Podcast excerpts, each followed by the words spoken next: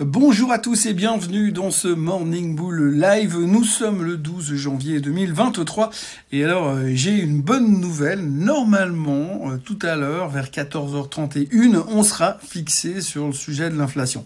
Alors la bonne nouvelle, c'est qu'on sera fixé sur le sujet de l'inflation et qu'on pourra peut-être commencer à parler d'autres choses. L'autre bonne nouvelle, c'est que euh, finalement, on pourra parler d'autres choses. Et puis surtout, c'est pas très très important finalement parce que si vous regardez un petit peu l'ambiance d'hier et l'ambiance de ce matin et euh, le résumé de la presse financière de cette nuit, eh bien globalement, on sait déjà exactement ce qui va se passer et c'est ça qu'il faut retenir parce que là, on est à un niveau de connaissances et de compétences dans le monde de la finance, on n'est pas loin de pouvoir bientôt commencer à multiplier les pains euh, parce qu'on maîtrise vraiment le sujet, mais surtout au-delà de maîtriser le sujet, ce qui est bien, c'est qu'on sait exactement ce qui va se passer tout à l'heure, demain, après-demain, probablement les huit prochains mois. Enfin bref, nous sommes devenus officiellement des visionnaires.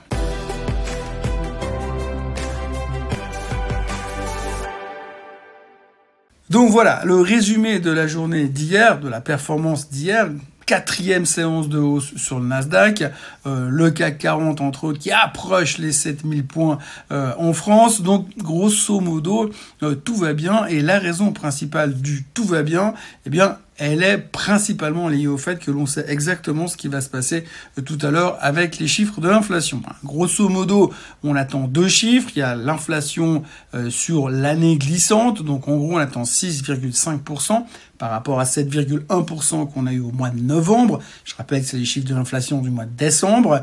Et puis il y a le core inflation, donc c'est l'inflation si on extrait toute la bouffe volatile, en gros tout ce qui monte. Hein. On a vu le prix des œufs l'autre jour qui était multiplié par 5 en quelques semaines parce qu'il y a un shortage massif d'œufs aux États-Unis. Aujourd'hui, quand vous achetez des plateaux d'œufs aux États-Unis, vous avez droit à un plateau par personne. Ils ont commencé à restreindre le nombre des œufs, mais cette partie-là de la bouffe n'est pas inclue dans le corps CPI. Ce corps CPI-là devrait sortir tout à l'heure à 5,7%, mais, mais c'est pas tout parce que n'oubliez pas Clairement, et c'est important aujourd'hui de se souvenir que nous sommes des visionnaires, la finance mondiale anticipe bien moins que ces 5,7%. Et cette bonne surprise de voir la core inflation en dessous des 5,7% devrait propulser les marchés à la hausse, confirmant ces 4 séances de hausse sur le Nasdaq, confirmant également 7% de hausse sur 4 séances pour Microsoft, Pareil pour Apple, 16% de hausse sur 4 séances pour Amazon. Bref, tout est reparti comme en 40. Tout le monde parie sur le fait que tout va changer. Donc maintenant, on a compris, on sait que l'inflation est maîtrisée. Et puis on sait surtout que finalement, la Fed ne devrait plus vraiment beaucoup monter les taux et qu'on s'approche gentiment d'un plateau et à plus ou moins court terme d'un pivot. Alors, vous pouvez fouiller dans la presse euh, journalière, euh, dominicale, enfin la presse mensuelle, hebdomadaire, tout ce que vous voulez. Vous ne trouverez aucune euh, confirmation officielle, en tous les cas, comme quoi la Fed va arrêter de monter les taux, et vous ne trouverez aucune confirmation officielle, comme quoi l'inflation est sous contrôle. Mais dans le lieu commun, dans l'esprit euh, du marché aujourd'hui, on pense vraiment qu'on a atteint un niveau euh, où plus rien ne peut nous arriver, où on a déjà tout anticipé. Donc aujourd'hui, on connaît déjà plus ou moins les chiffres de l'inflation puisqu'on se trompe très rarement euh, sur les prévisions euh, de chiffres économiques, on le sait depuis des mois. Et puis, euh, c'est de l'ironie pour ceux qui ont un doute. Hein. Et puis, pour le reste, eh bien, on sait exactement où va aller le marché. Donc, en gros, on a encore vu, et typiquement, HSBC a annoncé hier que la Fed allait monter encore les taux de 0,5%, probablement lors du meeting de fin janvier, début février. Et puis ensuite, ça serait terminé. Ce qui fait que ça nous amènerait juste un peu en dessous des 5% euh, sur les taux euh, terminaux de la Fed.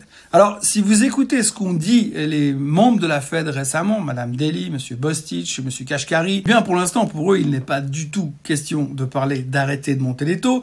Ils parlent tous d'avoir un taux terminal en dessus des 5%. Je crois même que Monsieur Kashkari parle d'un taux autour des 5,4% pour dans quelques mois.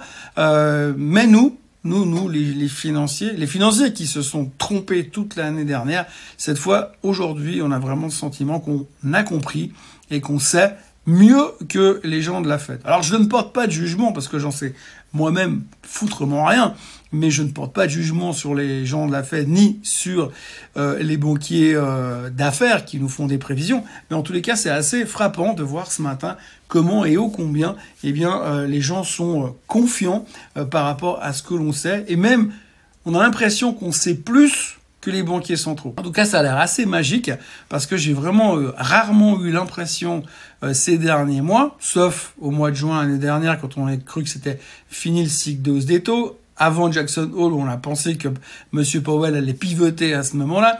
Sauf à ces moments-là, j'ai jamais vu le marché aussi confiant et aussi sûr de lui par rapport à la suite des événements. Alors, aura-t-il raison ou tort tout à l'heure?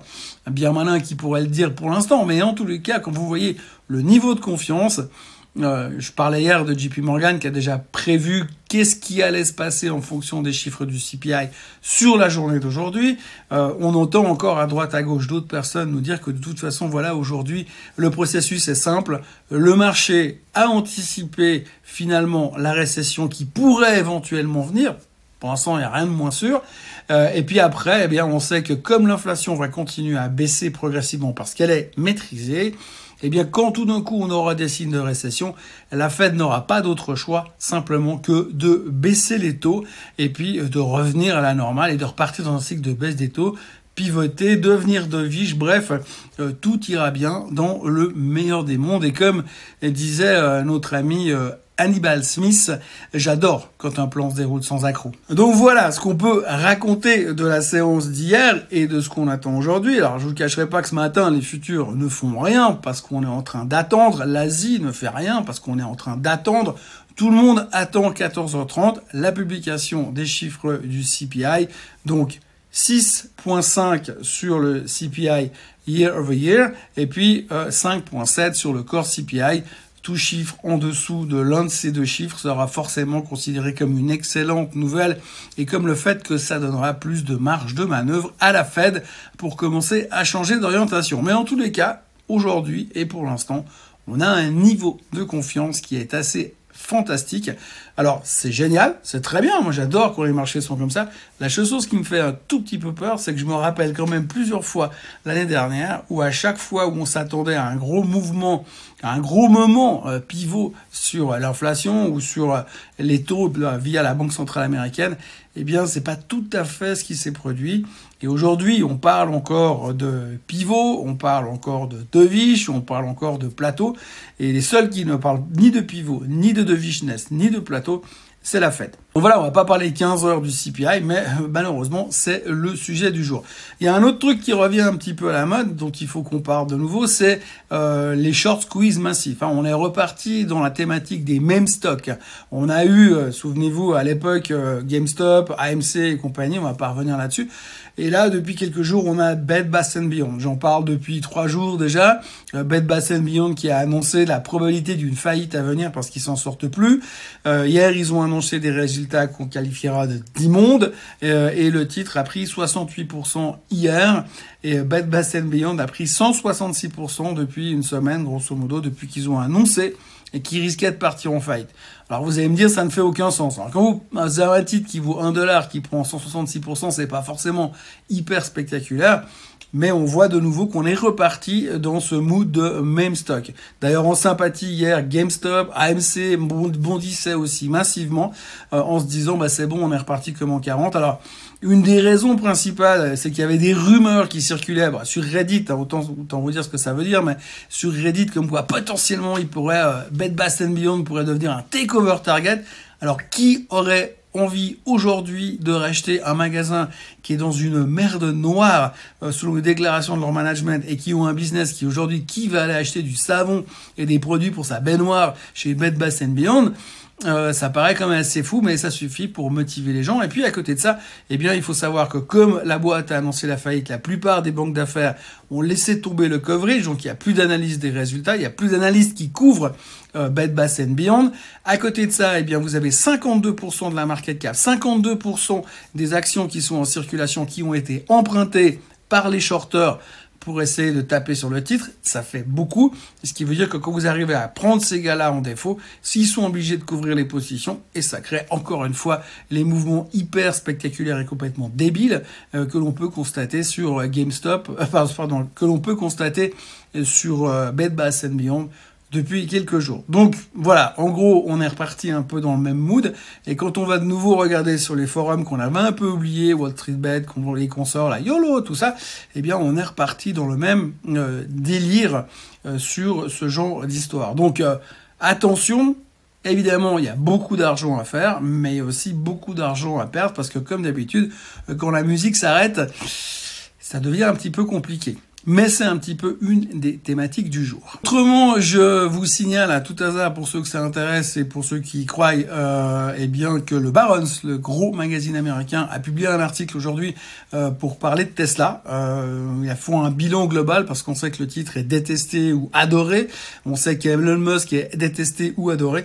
Et donc le Barons fait un bilan assez intéressant, euh, assez fouillé en interrogeant les pour et les contre. Et globalement, euh, ce qu'il en ressort, c'est que c'est plutôt un bail à ces niveaux-là, selon eux, bien sûr. Hein, c'est pas qu'ils sont la science infuse, mais on en parle beaucoup et c'est un petit peu euh, la seule news euh, Elon Musk-esque et Tesla-esque que l'on a aujourd'hui sur le marché? On en reparle un peu. C'est vrai qu'on pouvait s'inquiéter. Ça faisait au moins deux séances où on n'avait plus trop parlé d'eux. Donc le Barons revient sur le sujet de Tesla et est plutôt encourageant euh, sur la thématique. Et ça tombe bien puisque comme euh, l'inflation va baisser, les taux vont baisser, la technologie va repartir, et que n'oublions jamais que Tesla c'est pas une marque de voiture mais c'est une tech. Et puis euh, on termine avec euh, toujours euh, de l'emploi. L'emploi ça fait 3 4 jours qu'on parle de Goldman Sachs qui licencie et puis là on a BlackRock qui a annoncé hier qu'ils allaient également licencier alors que 500 personnes entre guillemets. Et puis de l'autre côté, alors un truc assez fou, il y a Binance qui a annoncé que d'ici la fin de l'année 2023 ils allaient augmenter leur staffing de 15 à 20 à 30%, pardon. Donc 15 à 30% d'employés en plus sur Binance. Quand on voit l'ambiance sur les cryptos en ce moment, quand on voit ce qui s'est passé sur FTX, quand on voit qu'on va parler du procès FTX en tout cas pendant toute l'année, puisque normalement il aura lieu en octobre, ça paraît quand même incroyable que cette boîte-là, alors que tout le monde est en train de couper dans les staffs, eux ils sont en train d'augmenter. Alors soit ils sont en train de devenir le monstre euh, baleine, la grosse baleine finalement du monde de la crypto. Et puis on va se réveiller dans une année en se disant oui mais ils sont devenus trop gros, ils ont un monopole, il faut les casser en deux. Ça rappelle quelque chose à ceux qui suivaient Microsoft à l'époque. Euh, soit on va se rendre compte qu'il y a de nouveau un truc qui joue pas, donc à surveiller quand même. Mais c'est assez à contre-courant de voir aujourd'hui qu'une boîte techno, qui plus est dans les cryptos, vient aujourd'hui engager entre 15 et 20 et 30% de staffing en plus. Voilà, donc comme je vous le disais ce matin, les futurs sont en hausse de 0,10%. Euh, nous aurons les chiffres du CPI tout à l'heure à 14h30. On aura également les chiffres des nouvelles demandes d'inscription au chômage, les jobless claims. A priori, ça ne devrait pas changer grand-chose parce que la préoccupation principale, c'est le CPI.